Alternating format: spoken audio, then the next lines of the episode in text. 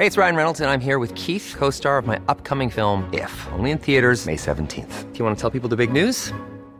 All right, I'll do. Sign up now and you'll get unlimited for $15 a month in six months of Paramount Plus Essential Plan on us. Mintmobile.com slash switch. Upfront payment of $45 equivalent to $15 per month. Unlimited over 40 gigabytes per month. Face lower speeds. Videos at 480p. Active Mint customers by 531.24 get six months of Paramount Plus Essential Plan. Auto renews after six months. Offer ends May 31st, 2024. Separate Paramount Plus registration required. Terms and conditions apply if rated PG. Les comento, Oscar, pues ya viste cómo está toda esta situación, la inestabilidad de los mercados a efecto de la pandemia del coronavirus, que hoy fue declarada pandemia. por la OMC. Este OMS y, y, y la caída de los precios del petróleo, el gobierno, pues como hemos escuchado ayer Luis, Luis Niño de Rivera nos dijo que no ve el escenario tan grave, el, el secretario de Hacienda también dijo que bueno, vamos a resistir, el presidente lo dice. Eh, sin embargo, yo veo que muchos analistas y calificadoras no ven que México vaya a sortearla tan fácil, ¿no? Entonces, es por eso que le pedí a, a Darío Celis, columnista del financiero, conductor de Excelsior TV, Imagen, colaborador, colaborador del financiero y económico, este, y eh, económico, colaborador del periódico El Financiero y también de Hechos AM y conductor en ADN Opinión, que nos diera su opinión para ver cómo ve este, este momento de, de crisis económica en todo el mundo, pero más aquí en México. Buenas tardes, Adriana. Soy Darío Celis. La crisis que estamos viviendo o la volatilidad extrema que estamos viviendo, pues es también efecto del coronavirus. Es una medida que adopta en materia petrolera. Me estoy refiriendo aquí a la guerra que sostienen sobre todo Rusia y Arabia Saudita. Se debe en buena medida a el golpe económico que implicó esta pandemia en la economía del país más poderoso que es China. China como principal consumidor de petróleo ya no está comprando, no está importando las cantidades que solía hacer. Esto pues llevó a acelerar tanto a Rusia como a Arabia Saudita, pues acelerar una negociación que no fructificó para bajar la producción petrolera y también reducir los precios. Rusia consideró que esa petición de Arabia Saudita iba a terminar beneficiando sobre todo a las empresas de Estados Unidos y se negó a acceder a ese acuerdo, lo cual pues derivó en esta diferencia que estamos viendo en una pues virtual guerra petrolera, los principales productores de petróleo en el mundo. Y bueno, está el problema de la pandemia, que es el trasfondo de todo esto y que pues sigue avanzando. México, eh, como muchas naciones en el planeta, pues están a la expectativa y resintiendo los efectos de estos dos eventos que están interrelacionados y de los cuales pues no puede contener, México no tiene las herramientas para poder controlarlo porque son choques externos y lo peor de todo es que no sabemos cuánto tiempo va a durar. Bueno, pues ahí están las palabras de Darío Celis, que es un gran, gran analista económico y financiero. Y bueno, entendemos todo lo de los choques externos y finalmente, pues sí, así es. O sea, por eso decía Carstens, ¿te acuerdas? Que cuando Estados Unidos le daba una gripita, a nosotros nos daba una pulmonía, pues para, para Tal cual, ¿eh? Pues Tal cual. Esperemos. Yo tengo mucha fe en lo que dijo ayer el secretario de Hacienda, Arturo Herrera, que anunció que tenemos cuatro líneas de defensas ante el descenso en el precio del petróleo y el nerviosismo en los mercados. Y también le pedía José Yuste, Pepe Yuste, también un excelente analista financiero y económico, que nos pudiera y compañero de nosotros, periodista en Grupo Fórmula y Televisa, que nos diera una opinión de cómo ve él esta crisis que se está pues generando por el coronavirus. Hola Adriana, ¿cómo estás? Buenas tardes. Pues estamos frente a un choque externo, un choque externo provocado sí por el coronavirus, desde luego esta situación que pone pues en una pandemia internacional según la Organización Mundial de la Salud y este coronavirus lo que ha hecho es que estemos viendo una desaceleración en las economías. El segundo motor económico del mundo, China, se está desacelerando, ahí empezó el coronavirus, Europa está a punto de caer en recesión y Estados Unidos se va a desacelerar. Entonces, bueno, este es un principal choque externo y este se acumula el siguiente, que es la guerra del petróleo, la guerra de los precios del petróleo entre Arabia Saudita y Rusia. Entonces, los dos nos están afectando. México puede realmente ir en contra de estos choques externos, tendrá las posibilidades de enfrentarlos. Bueno, pues traemos el blindaje, lo ha dicho mucho el secretario de Hacienda, el gobernador del Banco de México, el blindaje que tenemos, finanzas sanas, la deuda está más en pesos que en dólares, esto ayuda, y tenemos algunos fondos, eh, la línea de crédito flexible del FMI, del Tesoro y algunos fondos. Sin embargo, lo que no estamos viendo y lo que nos hace falta, que se antojaría que sacara el gobierno mexicano, es un plan contracíclico, porque desde luego otra vez vamos a tener una desaceleración muy fuerte, si no es que contracción económica. El año pasado tuvimos una contracción económica pequeña y esta vez podría ser otra contracción, aunque venga del exterior, pero otra contracción económica. Se antoja que necesitamos y nos surge un plan contracíclico y este es el que todavía no tenemos. Muchas gracias, Adriana. Pues ahí están las opiniones de dos analistas de primer nivel, compañeros nuestros, periodistas, pues que nos dan pues su opinión de lo que va a pasar, de, su visión de lo que va a pasar, ¿no? Y bueno, y le he pedido a un analista político y económico, súper gran amigo, además querido en este programa y compañero de nosotros en el Heraldo impreso. Ezra Chabot. Muy buenas tardes, querido Ezra. Hola, ¿qué tal, Adriana? Buenas tardes, buenas tardes a la Ezra, pues preguntándote, este, ¿cómo ves lo que estamos pasando ahorita? Bueno, en lo pues económico y en lo, en, en lo social, en todo. Adriana, creo que es importante en momentos de esta naturaleza tratar de evitar primero que nada, obviamente el pánico, porque esto es un poco lo que está sucediendo en el ámbito de la salud. Eh, una la aparición de repente de un virus sobre el cual pues no se tiene bien a bien idea de qué tanto daña. Ya hemos visto, por supuesto, la cantidad de gente que ha muerto por ello.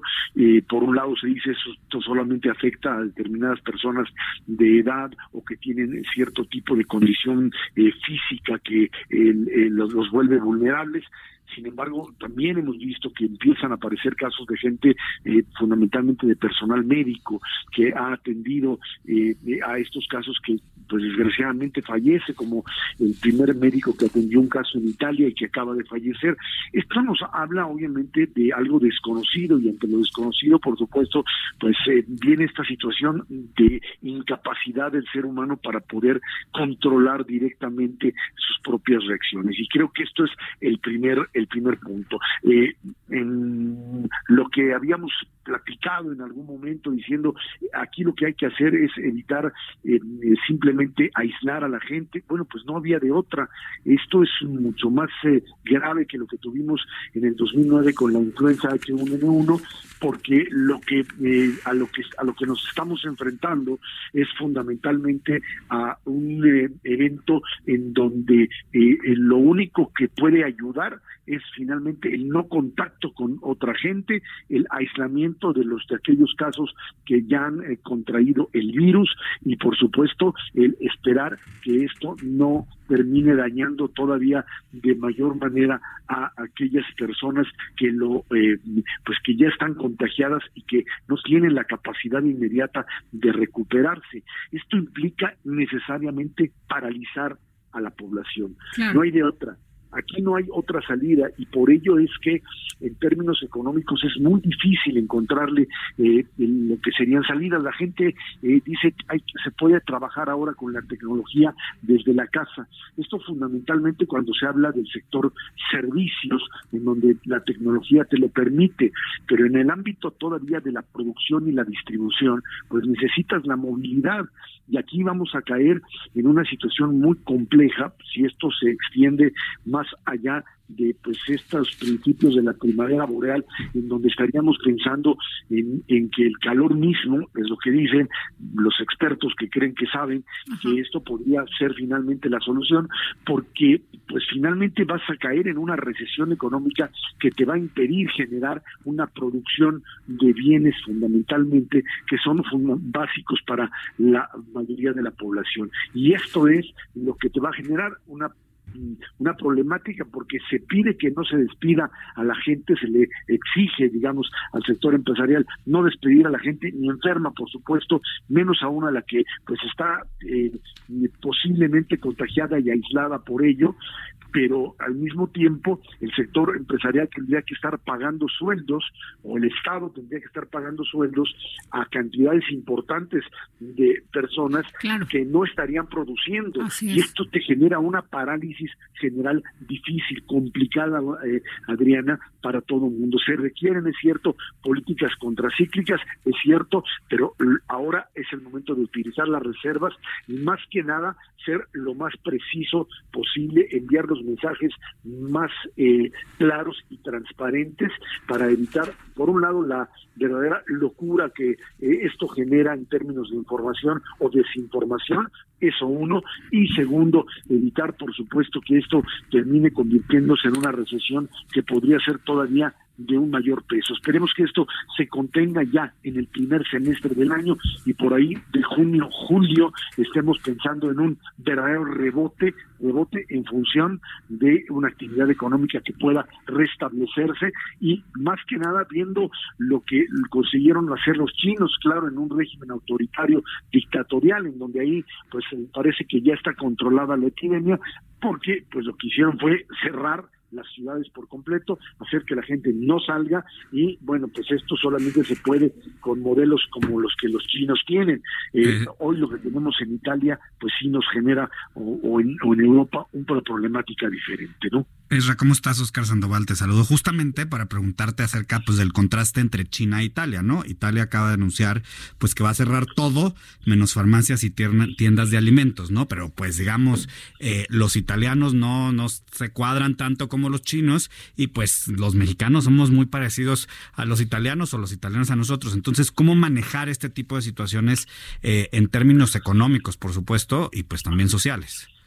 Creo que ahí la diferencia es clara. No, hay las medidas que se tomaron en China son medidas verdaderamente draconianas, o sea, medidas de un extremo autoritario en donde no le estás preguntando a la población, ni le pides, ni le estableces eh, límites, simplemente la obligas y ahí en un régimen autoritario de ese nivel la gente lo tiene que cumplir porque además está formada ya de largo tiempo en esta eh, visión de vida que lo obliga a obedecer a la autoridad. Y entonces la gente así lo hacía, incluso aquellas personas que estaban enfermas y que no recibían los servicios, pues ahí se quedaban. No ves protestas, no ves gente que eh, eh, demande atención hospitalaria y salga a protestar porque no la recibe. Ese tipo de disciplina, disciplina oriental propia de una cultura diferente, no la puedes aplicar a un lugar como Italia, mucho menos por supuesto en México, en donde eh, pues sí, lo que haces es dejar de eh, brindar servicios, un poco lo que hicimos en México en 2009, cerrar restaurantes, cerrar teatros, cerrar cines y se acabó, punto. Pero además limitar en, perdón, nada más lo que puedes limitar en, en, eh, congregación de personas, eso es lo que se puede hacer. Ahora, a mí, a mí lo que me impacta es, Ra, qué bueno que no haya más infectados aquí en, en, en México, me congratulo por ello, pero eh, en, en Italia llegó un infectado, al dos infectados, tres infectados y tomaron de inmediato eh, previsión sobre todo lo que pudiera pasar. A, la semana ya tenían 300 este, infectados, 400 infectados. Y aquí, pues, a uno de los infectados entra al INER y a las 10 horas lo dejan salir a su casa. ¿Crees que estamos haciendo las cosas previniendo que se nos venga una, una, pues, una cantidad de infectados más y tendremos la pues infraestructura hospitalaria para responder? No lo sé, no tengo los datos sobre eso, no podría afirmártelo, pero lo que me queda claro es que no no cuadra que tengas, por ejemplo, una cantidad de, más de, eh, de, miles de personas infectadas allá en los en los Estados Unidos, por ejemplo, con una frontera como la que tenemos o cientos en la frontera y que no se pasen de este lado, ni modo que el muro de Trump los esté, esté impidiendo la llegada del coronavirus. Me queda a mí muy claro que por lo menos en ciertas áreas o en el aeropuerto internacional de la Ciudad de México, donde pues yo tuve la oportunidad de llegar hace unos días, no hay ningún, absolutamente ningún tipo de control sobre nada, entran viniendo, llegan vuelos de Alitalia como si nada, a mí me parece eso verdaderamente sorprendente y creo que allí sí habría que tomar medidas adicionales. Entiendo que eh, por lo menos en la Ciudad de México los niveles de calor que ya estamos viviendo no son los que le permitirían al virus sobrevivir. Y esto puede ser, esto es, pues eso es lo que eh, médicos y lo que he estado leyendo con respecto a la, al, al tiempo de vida del virus en función del calor o el frío puede darle como posibilidad de contagio. Eh, y hasta ahí, eh, quizá por eso todavía, o sea, todavía en, los Estados Unidos, marzo es todavía temporada de frío, Europa todavía, esa es la parte, la parte asiática, en, el norte tienes muchos menos casos, en América del Sur donde todavía es verano, y probablemente esté, pero lo que me queda claro es que como infraestructura hospitalaria como mecanismos de organización frente a lo que puede esto generarse ya en un momento determinado. No creo que estemos preparados para ello. Creo que estamos apostando más a la suerte del calor que a la capacidad de enfrentar una, una epidemia en el país y creo que habría que responder de manera mucho más mucho más eh, categórica a, eh, tener mecanismos de organización para la propia sociedad desde el propio sector salud que desgraciadamente no los veo Adriana. Pues sí es verdaderamente graves y ojalá los tengamos, te lo juro que yo sí le digo, le rezo todos los días a Dios, digo, o oh, por favor, pero además eh, la política económica que está siguiendo ahorita la Secretaría de Hacienda para hacerle frente a esto, ¿cómo lo ves? Lo que, las, los puntos que tocó ayer el secretario de Hacienda. Mira, hay elementos, eh, digamos, de control que eh, eh, a México le benefician. Y es que el hecho de que todas estas líneas de crédito que se tienen, las reservas internacionales, eh, las coberturas que se pueden hacer. El peso se puede, por supuesto, devaluar frente al dólar, como todas las monedas. sucedió también en 2008-2009. Eh, se tratará, por supuesto, de estabilizarlo. Mientras tú no tengas en este momento eh, pues ningún tipo de, de, demanda, porque pues la población, un crecimiento cero, cuando no tienes demanda de la población, pues hay más o menos la puedes ir llevando.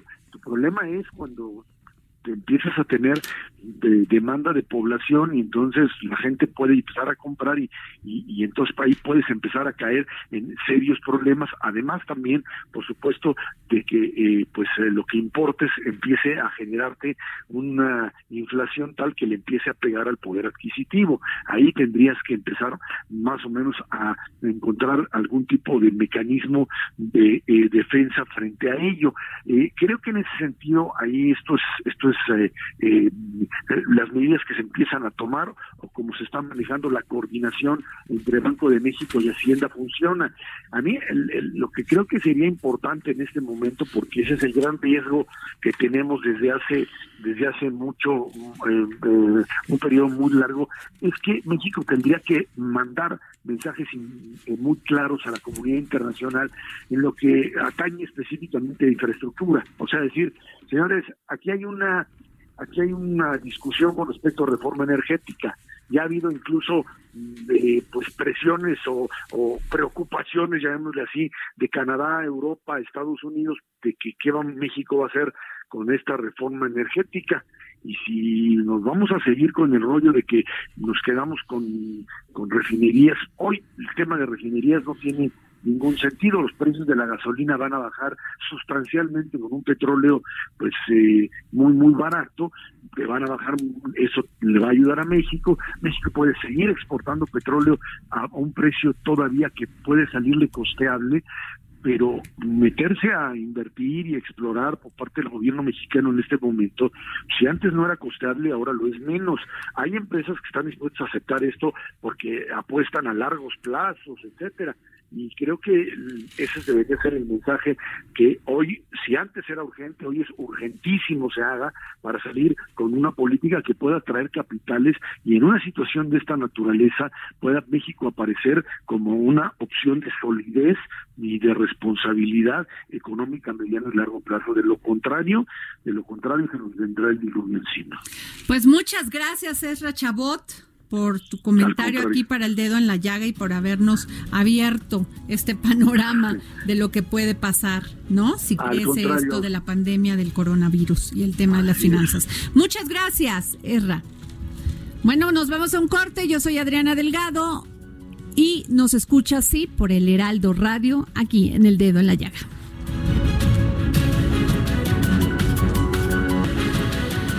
Regresamos al dedo en la llaga. Yo soy Adriana Delgado y me acompaña mi querido Oscar Sandoval. Aquí estamos felices. pues no, pero aquí vamos caminando en el en el camino andamos. Perdón, ah, ya sabes que son de estos días que traemos entre que coronavirus, mujeres, petróleo. Bueno, pero vámonos a este tema del que estamos hablando, que es pues esta inestabilidad de los mercados por el tema del el coronavirus que hoy pues fue declarado pandemia por la Organización Mundial de la Salud y es por eso que le pedí a la, a la presidenta de la Comisión de Hacienda y Crédito Público en la Cámara de Diputados, a quien le agradezco que nos haya tomado la llamada, a la diputada Patricia Terrazas Vaca del, del Grupo Parlamentario del PAN, que nos pueda contestar para decirnos ella cómo vislumbra lo que se viene o ya está aquí. Diputada, muy buenas tardes. Hola Adriana, ¿cómo estás? ¿Cómo están ustedes? Oscar, ¿cómo están? Muy buenas tardes. Muy buenas tardes a todos su auditorio. Muchas gracias, diputada. Pues preocupados, aunque ayer, ayer nos dio pues cierto respiro lo que anunció el secretario de, de Hacienda, Arturo Herrera, pero quiero su opinión. Bueno, mira, yo creo que hay varios, hay varios puntos de vista y yo sí te diría, yo tengo otros datos. Hay otros datos porque ni siquiera tenemos claridad en, por ejemplo, en las coberturas petroleras. No tenemos un dato claro. ¿Por qué? Eh, porque eh, no nos lo han dado, el secretario de Hacienda no nos ha dado los datos, no han sido transparentes en ese caso, pero ya tenemos una invitación al secretario de Hacienda, la Comisión de Hacienda sesionó ayer y la Comisión de Hacienda le corre una invitación al secretario de Hacienda para sentarnos a dialogar sobre cuáles son los indicadores, porque con todos los movimientos que ha habido, con todo el coronavirus, con las, con las ofertas que, que se hacen del petróleo y la baja del petróleo, pues todos nuestros indicadores en la, en la ley de ingresos pues vienen a modificarse totalmente. Entonces sí necesitamos sentarnos con el secretario de Hacienda, ver y leer los datos que tiene el secretario de Hacienda para aquí en la Cámara de Diputados pues poder tomar las previsiones porque eh, evidentemente la ley de ingresos que se presentó ya no es la misma en este momento porque cambia todo el esquema. Luego, en cuanto a salud, a mí me parece que se está menospreciando cuando en el mundo se considera una pandemia. Aquí ni siquiera estamos en fase 1 porque ni siquiera estamos tomando precauciones ni en los aeropuertos, ni aquí en la Cámara de Diputados, ni en el tránsito diario, pero ya cuando la veamos ya vamos a estar todos contagiados. También eso a mí me preocupa de manera importante. Luego también es importante señalar que cuando tenemos una pandemia, pues evidentemente la economía se paraliza. Ayer veíamos un, un, video que subió a redes y que se volvió viral de, de, Valentina Larraqui, donde estaba en el Vaticano los restaurantes solo. ¿Qué significa eso? Es economía, es empleo, es movilidad.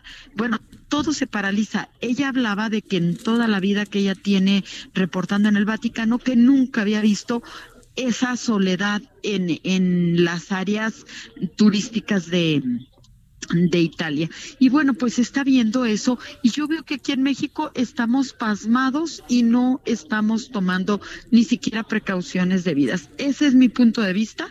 Yo lo veo como, como muy grave porque evidentemente estamos con un problema económico, sí, desde el año pasado, sin crecimiento por las malas decisiones económicas que se tuvieron, la indecisión del presidente, un día dice una cosa, otro día dice otra, la caída del peso, el, la falta de crecimiento, la falta de credibilidad de los inversionistas, porque no hay inversión y eso es muy claro, y no hay inversión porque se cancela el aeropuerto, se cancelan los gasoductos, se hace una reforma fiscal agresiva, que la línea es tan delgada en que no sabes quién es el delincuente y quién es el empresario.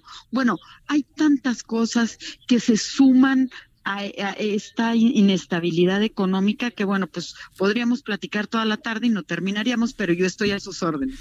Eh, este, así me quedé sin aliento presidenta de la comisión de hacienda diputada pues Patricia Terrazas Vaca. Pero por ejemplo esto de que el 81% de la deuda está en tasa fija aun cuando hubiese variaciones en la tasa de interés, pues no habría costo financiero dentro de las cosas que dijo ayer Arturo Herrera, este, y que había fondos para absorber los ingresos por choques a lo largo del año. Mira, hay cosas importantes y por eso te hablo yo de otros datos. Porque si tenemos una tasa fija, yo creo que no hay problema. En ese momento y creo que eso da un respiro importante. Lo que no me da un respiro es que si no tenemos crecimiento hay baja recaudación si no tenemos crecimiento, no hay inversión, que es el motor de la economía de este país. Entonces, si no tenemos ingresos, pues no vamos a tener para pagar la deuda, aunque sea una tasa fija. Y esa parte es con muchísima claridad. No vamos a tener y no va a haber dinero que alcance si no estimulamos la economía de este país. Y por lo que veo, no se piensa estimular porque se está menospreciando la falta de crecimiento, se está desestimando la falta de inversión en el país. Entonces, pues, eh, ¿podrás tener tasa fija? Me queda claro, eso es estabilidad, pero si no tienes con qué pagarla, ¿de qué te sirve? Pues sí, pues diputada Oscar Sandoval, una pregunta. Eh, digamos, el, la Cámara de Diputados pues define al final de cuentas pues la ley de ingresos y la ley de egresos. Evidentemente es imposible predecir el coronavirus per se o pues digamos las presiones entre los gigantes petroleros, pero sí toman ciertas previsiones pues para para manejar, por decirlo de alguna forma, colchones. ¿Cómo estamos en ese tema de lo que aprobó el, el, la Cámara de Diputados? Mira, te voy a decir algo que es muy importante y todos lo tenemos que tener así. Y voy a tratar de ser muy didáctica para que se entienda y que lo entendamos no nada más los técnicos, sino que lo entendamos eh, todos los que no nos dedicamos a economía. El gobierno en el 2000 se creó un fondo para la estabilidad económica y para casos de emergencia y se tenían aproximadamente 300 mil millones en esa cajita, en ese ahorro. El año pasado, sin que hubiera emergencia, sin que hubiera una, un coronavirus, se utilizó el 43% de ese ahorro. ¿Y sabemos en qué se utilizó? Ah, bueno, se utilizó para tapar el boquete que había en la falta de recaudación, porque como no hubo crecimiento, no hubo inversión, hubo falta de crecimiento, pues se, se cayó la recaudación se tapó ese boquete. Pero también se invirtió mucho en petróleo y no se llegó a la meta que se tenía en, en la ley de ingresos para la producción de barriles de petróleo. Pues ahí va otro boquete. Uno fue de 190 mil millones de pesos, otro de 90 mil millones, y en eso se utilizó para dejar el peso estable. Pero pues imagínate ahora con el coronavirus, ahora va a ser un boquete mucho más grande porque yo no veo de qué manera crezca la economía. Si teníamos en la ley de ingresos una estimación de crecimiento de un 2%, ni de asomos llegaremos a eso. Teníamos un precio del barril de 49 dólares por barril, ni de asomos vamos a llegar a eso. Entonces imagínate cómo vamos a tapar esos boquetes. No, pues Bank of America ya dijo que va a haber una contracción, que esto es su previsión, ¿no? Y que tiene que ver con lo global, pero pues también impacta en México. Así es. Y la verdad de las cosas es que podremos tener ahorros, pero sin coronavirus, que es un caso emergente, es una tragedia. Bueno, nos gastamos la mitad de los ahorros, ahora imagínate qué vamos a hacer este 2020. Por eso estamos extremadamente preocupados. Ay, diputada, me deja con el, ahora sí como dice mi abuelita, con el Jesús en la boca. No, pues yo estoy con el Jesús en la boca y yo de, veras ya no hay que santo poner de cabeza porque soy católica. Pero la verdad es que sí es de preocuparse y no podemos menospreciar la realidad por la que estamos pasando en este momento y sobre todo en México, porque no perdamos de vista que el coronavirus y, y el petróleo son, son decisiones internacionales con las que nosotros tendríamos que lidiar. Pero si nos seguimos equivocando en la toma de decisiones al interior del país, pues ahí, ahí estamos, ahí nos hallamos pues muchas gracias, diputada Patricia Terrazas Vaca, por habernos tomado esta llamada para el dedo en la llaga. Estoy a tus órdenes. Muy Muchas buenas tardes, Adriana, y buenas tardes, Oscar. Buenas gusto. Tardes. Bueno, pues ahí está. Ahí está el tema. Ahí pues están todas las perspectivas. Grave, pues, ¿no? Pues todas. Hemos tenido a Darío, hemos tenido a Pepe Yuste, hemos tenido a Ezra Chabot y acabamos de tener a la diputada Patricia Terrazas Vaca, presidenta de la Comisión de Hacienda y Crédito Público en la Cámara de Diputados. Y hemos reportado también lo que dijo ayer el secretario de Hacienda, que es Así otro punto de vista importantísimo. Tu punto de vista, Oscar Sandoval. Pues mira, mi punto de vista tiene más que ver con que cómo decidimos los mortales respecto a este tipo de, de temáticas. ¿no? Entonces yo yo creo que ahí hay un punto bien importante, o sea, nos atemorizamos o nos tranquilizamos, porque al final de cuentas hay una crisis económica global, o sea, viene de tiempo atrás que se agrava por esta situación del que coronavirus. Es un, es un tema totalmente externo al país, pero que agarra a los países y si no están preparados financieramente y económicamente los puede darles y es como nuestra cartera Adri. O sea si nosotros si llega la crisis y nosotros traemos una deuda en tarjetas de crédito por ejemplo muy altas pues por más que sea lo que sea pues tienes una bronca personal, ¿no? Aguas, aguas y los créditos, los créditos, este que Luis Niño de Rivera ayer nos nos dijo que van a seguir, que va, la banca va a seguir apostando al crecimiento, pues trate de tomarlos en tasa fija. En tasa fija y para para bienes duraderos o para una casa habitación. no son los momentos de gastar y gastar, son los momentos de, de, de esperar, de ahorrar y de y de apostarle al país. No son de gastar, pero tampoco de paralizar. Claro, no, pues no O sea, no es en comprar cosas que no porque no te urgen, pero tampoco es parar porque también, a ver, el consumidor es el rey. Claro. Que somos los ciudadanos. Si nosotros nos frenamos, frenamos también a la economía por estos temores.